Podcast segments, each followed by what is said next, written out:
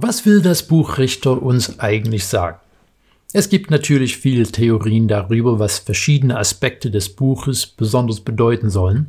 Aber das, was in dem Buch immer wieder zum Vorschein kommt, ist, dass das Volk sich nicht an die Weisung Jahwes hält.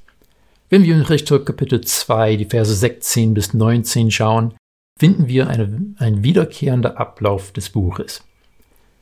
Der Herr aber setzte Richter ein, und die retteten sie aus der Hand derer, die sie ausplünderten. Doch sie gehorchten auch ihren Richtern nicht, sondern hurten anderen Göttern hinterher und warfen sich vor ihnen nieder. Reich wichen sie von dem Weg ab, den ihre Väter den Geboten des Herrn gehorsam gegangen waren. Sie jedoch handelten nicht so. Wenn der Herr bei ihnen Richter einsetzte, dann war der Herr mit dem Richter und rettete die Israeliten aus der Hand ihrer Feinde, solange der Richter lebte. Denn der Herr hatte Mitleid mit ihnen, wenn sie über ihre Feinde und Unterdrückte klagten. Sobald aber der Richter verstorben war, wurden sie rückfällig und trieben es noch schlimmer als ihre Väter, liefen anderen Göttern nach, dienten ihnen und warfen sich vor ihnen nieder. Sie ließen nicht ab von ihrem bösen Treiben und von ihrem störrischen Verhalten. Ein weiterer Vers, der in dem späteren Teil des Buches viel aussagend wirkt, wird fast Wort für Wort zweimal wiederholt.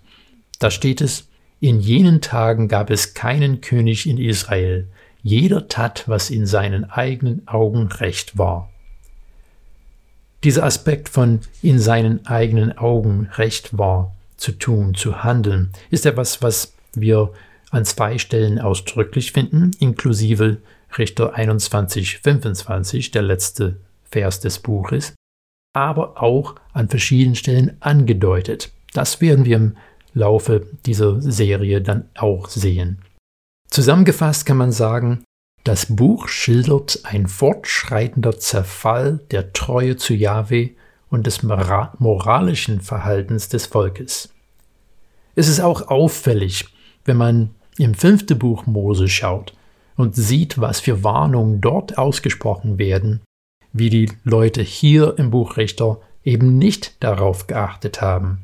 Zum Beispiel aus dem fünften Buch Mose Kapitel 11 in den Versen 26 bis 28 heißt es, Seht, heute werde ich euch den Segen und den Fluch vorlegen. Den Segen, wenn ihr auf die Gebote des Herrn eures Gottes, auf die ich euch heute verpflichte, hört. Und den Fluch für den Fall, dass ihr nicht auf die Gebote des Herrn eures Gottes hört, sondern von dem Weg abweicht, auf den ich euch heute verpflichte, und anderen Göttern nachfolgt, die ihr früher nicht gekannt habt. Und in Richter 2 die Verse 13 und 14, direkt vor dem anderen Text, den ich gerade gelesen habe. Als sie den Herrn verließen und dem Baal und den Astarten dienten, entbrannte der Zorn des Herrn gegen Israel. Er gab sie in die Hand von Plünderern, die sie ausplünderten, und gab sie der Hand ihrer Feinde ringsum preis, so dass sie ihren Feinden keinen Widerstand mehr leisten konnten.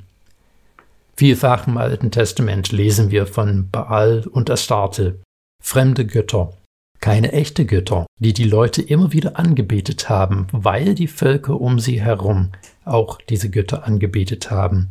Und wie Gott ihnen immer wieder hinterhergegangen ist, die immer wieder aufgefordert hat, die Treue zu ihm zu halten.